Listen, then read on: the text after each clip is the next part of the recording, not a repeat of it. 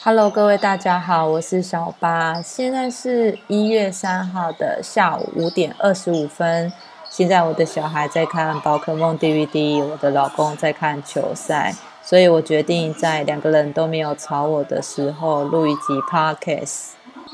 然后呢，其实我前阵子很困扰一件事情，就是要不要让小孩子学才艺，因为其实我身边的朋友还有就是妈妈们，就是每个人至少。小孩的才艺都会学二到三种以上，那很多人学的才艺并不是补习功课，就是比方说会有像足球、呃溜呃溜直排轮，或者是像是跆拳道、钢琴等等。那这么多才艺到底要学什么呢？我之前时候都会觉得很困扰，到底要让小孩学什么才艺？然后看到有些呃就是家庭可能。给小孩学的一些才艺，好像对课业没有什么帮助。那我其实就会觉得，啊，为什么要学这个啊？但我后来其实觉得，嗯，其实我有点想太多了。因为其实每个家庭的资源都不太一样。那有些人家庭的资源就是他其实是什么都可以去学，是没有关系的。就算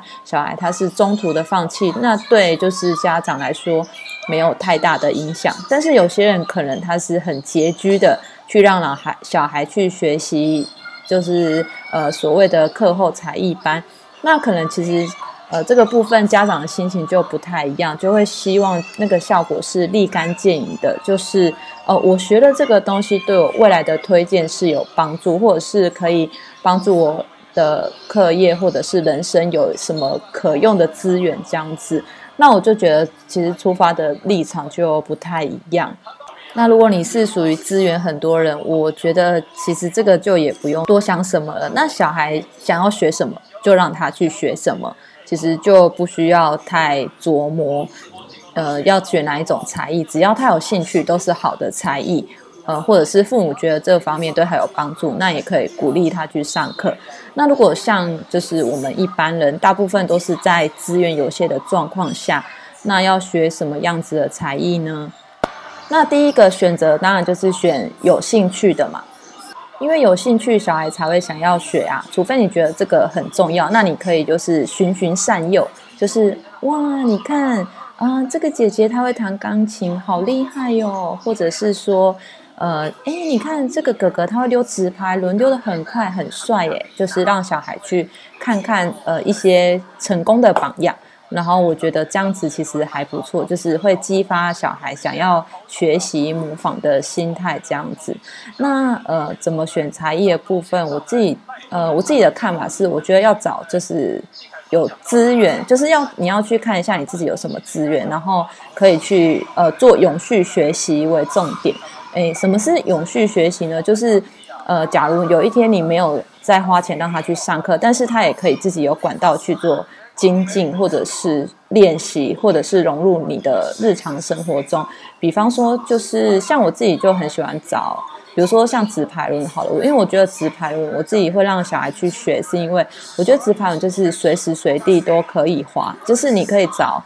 比方说像是比较平滑的场地，然后呃，比如说像有一些。呃，网球场或是篮球场的外围其实都是平的，小孩子都可以去溜这样子，或者是运动类的技能，我都非常的鼓励，因为我觉得运动类的部分对小孩子怎么样都一定是有帮助的，因为你至少可以锻炼他呃身体的健康，而且小孩又可以消耗体力，我觉得超棒的。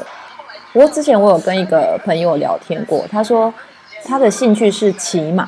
然后我就很疑惑说：“那那你都去哪里骑马呢？因为我觉得骑马实在是一个很冷门的运动，哎，然后也就是场地也不好找。”他就说了一句：“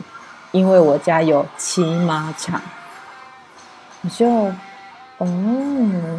嗯，好，那我就非常的确信，我这辈子应该不会花钱让我小孩去学骑马。如果他没有兴趣的话，我也不会主动提起这件事情，因为实在是没有这个资源。可以让家里有一个骑马场这样子。那另外一个很普遍也很热门的才艺是画画课。那我一开始其实对于上画画课其实有些些的排斥，因为我自己的经验是，因为我个人是很喜欢画画，那我从小就是这样子画画画画上来的。那我其实也有看过一些，嗯，我觉得就是有去上过一些美术课，呃，小孩子的作品，然后我其实个人觉得还蛮匠气的，就是呃画的是很好，可是我觉得很没有灵魂，所以我就没有很想要让我的小孩子去学画画这一块，其实有一点小小的排斥。但是其实我之前有接触到有去学画画的孩子，其实有改变了我一些想法。因为那个小孩其实他呃变得很会使用，就是各种媒介，就是比方说是水彩、粘土或者是一些呃其他的绘画材料这样。那我就觉得说，哦，其实呃其实给小孩学画这件事情也没有一定是技巧方面的增进嘛，有可能是让你多尝试各种。各式各样的画材这样子，那我是呃不太相信说，其实上了一堂课，就是小孩就会有创造力这件事情，因为我觉得创造力是随时随地去培养的，并不是你上了某些课，什么脑力开发或者什么呃什么精英或是什么 STM 的那些课程，你就会变得很有科学性，工程师或者是画画课这样子。但是我觉得，其实你可以让小孩试着是从呃接触各方面的呃，就是不同的技巧去学习，说，哎，原来这世界上有这么多好玩的事情，然后让他觉得其实激发的好奇心跟想要学习的动力这样子。然后另外一个想要说的才艺是英文。那现在其实呃，台湾是双语政策，就是我们的那个。副呃副总统之前就有说，他好像是想要在不知道是二零三零还是二零五零，就是要变成呃台湾是双语国家这样子，就是呃然后这个部分原本其实幼儿园呃说实在是不能分科教英文的，就是说其实幼儿园有请才艺老师进来园所进行半日以上的活动都是违法的，就是。呃，其实有很多双语的幼儿园，其实就是 no Chinese，就是呃，你不能在里面说，呃，就是一中文这样，就是你要全美语。其实这一套很吃，就是呃家长的，就是呃，真的很很有市场啦。我只能这么说，就是大家一听到就是双语，哦，就是一定就是比较贵，感觉就是比较高级的园所这样子。那其实我自己的立场是，我其实没有非常的排斥英文，而且我其实还蛮喜欢学英文的。那现在这一个本来进行半日以上教学的部呃的才艺老师部分，变成就是政府试图要让它变成是一件合法的事情，就是之前是说不行，呃，但是说不行的时候就很多园所偷偷来，那其实就是一个呃上下相交贼这样子。那不过现在。呃，原本是偷偷来，变成要光明正大了。那其实，呃，这件事还蛮不得了的，因为其实并不是说不好，就是呃，应该是说，其实我觉得，呃，有学一点英文其实也还不错。那但是当市场的力量凌驾于教育专业的时候，那整个就是教育乱象。就是因为其实幼儿园为了要盈利的话，那它势必就是要讨好家长，那可能就是要变成呃，就是一定就是要有这样子的。活动那或者是比重可能会越来越增加这样子，那就是会变成说，原本其实你的小孩可以学很多的东西，就是比如说像我们学校的老师就非常的认真，他可以他其实呃给小孩很多活动规划，比方说是烘焙或者是一些呃就是。像是大自然的课程这样子，那其实可能或许他为了要教英文的时间，他就会浓缩很多这些，就是其实他原本可以学得到的东西。那我觉得就是非常的可惜啦。所以大部分有受过专业训练的老师，其实呃，我觉得他们没有非常的赞成，呃，就是台湾成为双语国家这个政策。再是，我觉得会产生贫富差距，会更加的扩大，因为其实城乡的资源会差蛮多。那但是当你以英文为呃一个主力的话，那那嗯，其实因为我觉得你要会英文，小孩英文也讲得好，其实很多时候是你的父母也会讲英文，或者是你有需要讲英文的时候，你才会用到。那呃，我只能说，像我生长的家庭。我的家人没有一个人是说英文的，甚至他们还会念我说：“为什么我的台语不好？”那台语好像是呃，在乡下地方成为更主流的语言。很多时候你不会讲台语，其实就会跟呃，就是家人或者是呃，就是说乡下老人会有一点隔阂。但其实我也是不不排斥呃去学英文当做是才艺，因为有些父母其实有一些规划，就是希望他的小孩以后是去上国外的学校，或者是或许父母原本他的家庭就是在国外，那可能因为工作在台湾，那我觉得这部分都是可以。呃，理解的，因为其实英文就是真的是一门有需要的语言这样子。但有的时候就是如果太偏颇，你太重视呃这样子的一门学科，就会有点本末倒置这样。所以我还是觉得学才艺还是要依你自己呃跟小孩本身去做出发，去考量说，哎，这是哪一方面的才艺是你所需要的，就是不要把它当做是一项技能，而是把它。视为说可以培养小孩的，比方说自信心，或者是激发他的动力这样子。因为我觉得像我儿子，他会留直排轮，那他就交到了很多好朋友。那我觉得才艺让小孩子更有魅力，更有信心，呃，去就是可以融入团体生活，也和其他的小孩多了一个共同的话题。呃，讲了这么多，其实我想要推荐一本书，它是。它的书名叫做《拼教养：全球化、亲子焦虑与不平等童年》。呃，拼教养、全球化、亲子焦虑与不平等的童年。那这个作者他是兰佩佳教授，他是台大社会系的特聘教授。那他也做了很多台湾教养现况重要的田野报告。那我很喜欢这本书原因，是因为其实我看了蛮多教养书，那很多教养书其实都是。国外的例子，那但是他这一本是特别针对台湾的现象，所以你看了还蛮有感觉的。那他讲了非常多的例子，那其中他有讲到说，呃，像有产有呃有产阶级的人，其实他们有很多资源，就是其实可以去学很多的才艺，也有很多的选择性。那但是很容易沦呃沦落为时间的穷人。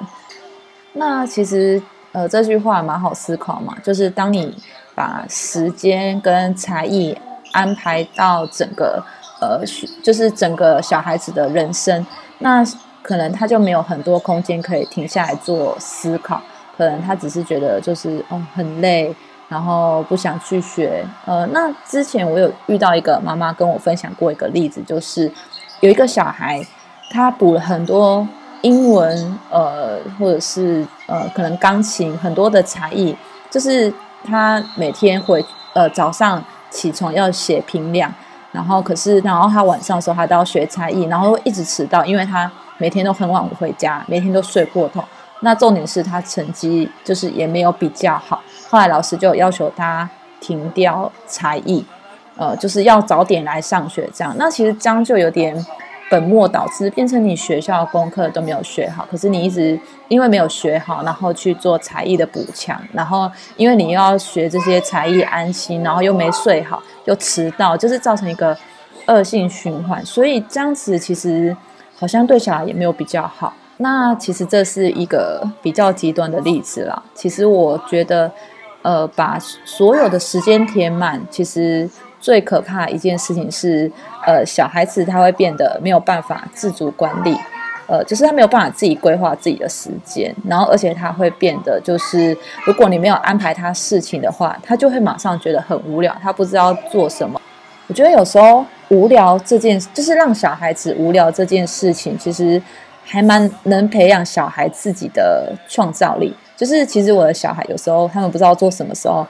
他们就会突然。嗯，一直发呆，其实我也不知道他们在干什么，但是我就是觉得，嗯，很好啊，那就休息啊，就是发呆休息啊。那如果到时候不知道干什么时候，我可能就会说，啊，那你们自己去玩玩具啊，或是你们想一下要，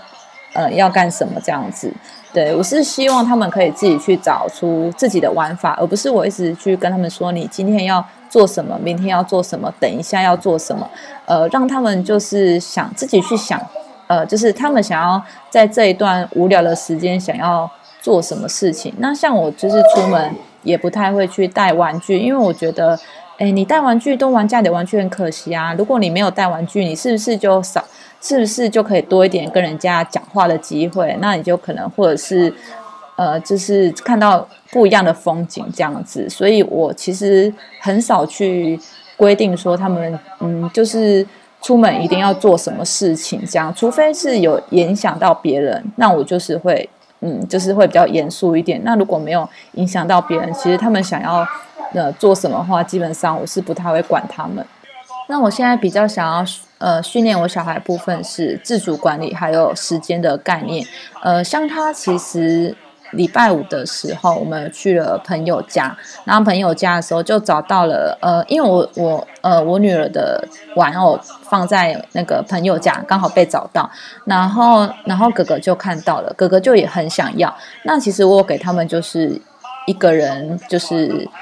一呃一个月的零用钱是一百五十元，那刚好一月到了，那我们就可以去买新的玩具。那他就非常的想买，可是因为那一天我们早上已经去了朋友的家，那我们没有办法再就是去市区买，呃，就是。那个玩偶，就是因为时间其实有点来不及，然后晚上可能快快要晚上了这样子，然后其实我就他就一直吵闹，但是我后来还是不妥协，因为我觉得我就是没有时间。那我们现在是全家人，所以要配合全家人的时间，那我就拿一张图画纸请他画下来，就说呃，你明天想要做什么事情，你就把它画下来。呃，那我儿子他就画了，就是要去九乘九买那个皮宝宝玩偶。然后他想要喝珍珠奶茶，隔天也真的规划了这个行程，然后去做了。所以我现在就是跟他说，你诶，因为其实不是我们不带他去，是真的没有时间。那我是非常的希望他之后可以，呃，就是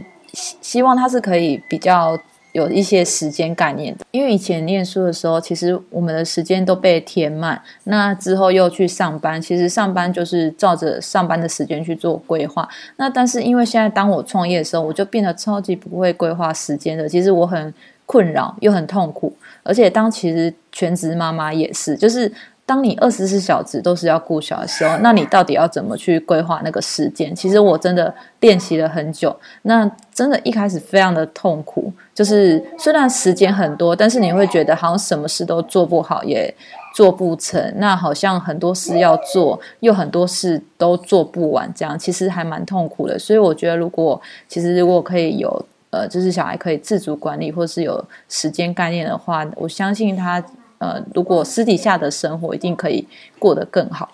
那学才艺当然就是希望小孩可以变得更好嘛，就是希望对他人生一定帮助。不然花钱是要干嘛？对不对？那可是我其实之前第一年在呃偏乡学校教书的时候啊，其实真的感受到城乡差距非常的大。就是其实呃我在的地方当地是没有图书馆的，那他们最好的商店叫做 Seven。就是偏乡地方，如果有 Seven，就是一个非常热闹的地方。那甚至像 Seven 里面的工作，店员工作都是当地的，就是非常抢手工作。因为其实他们打零工的话，就是一个月顶多才一万多，然后又非常的不稳定。可是 Seven 的薪水近至少会有两万多块，所以这个工作在当地是非常抢手的。然后呃，我在的地方离医院要一个小时。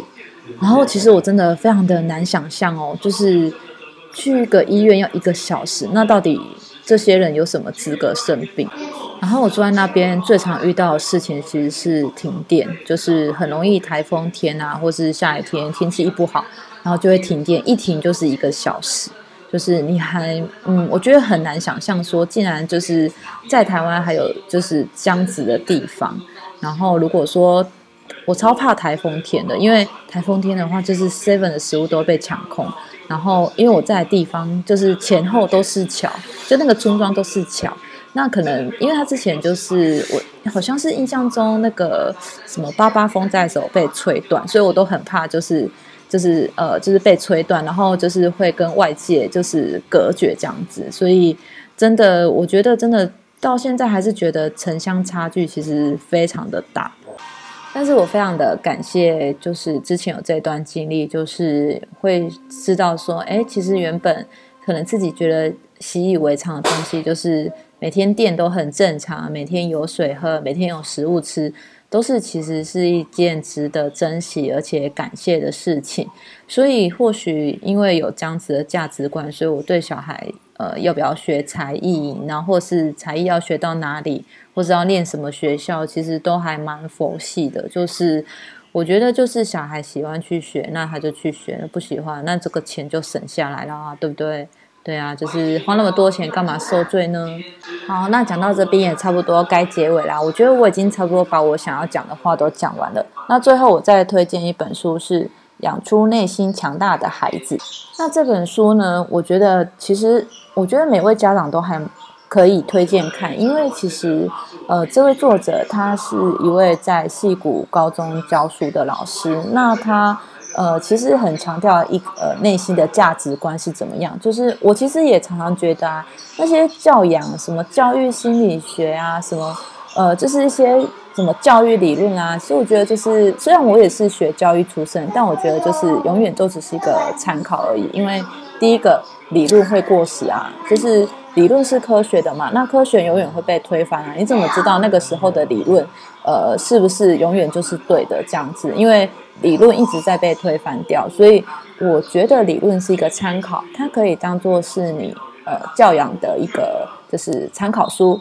但绝对不是指导法则。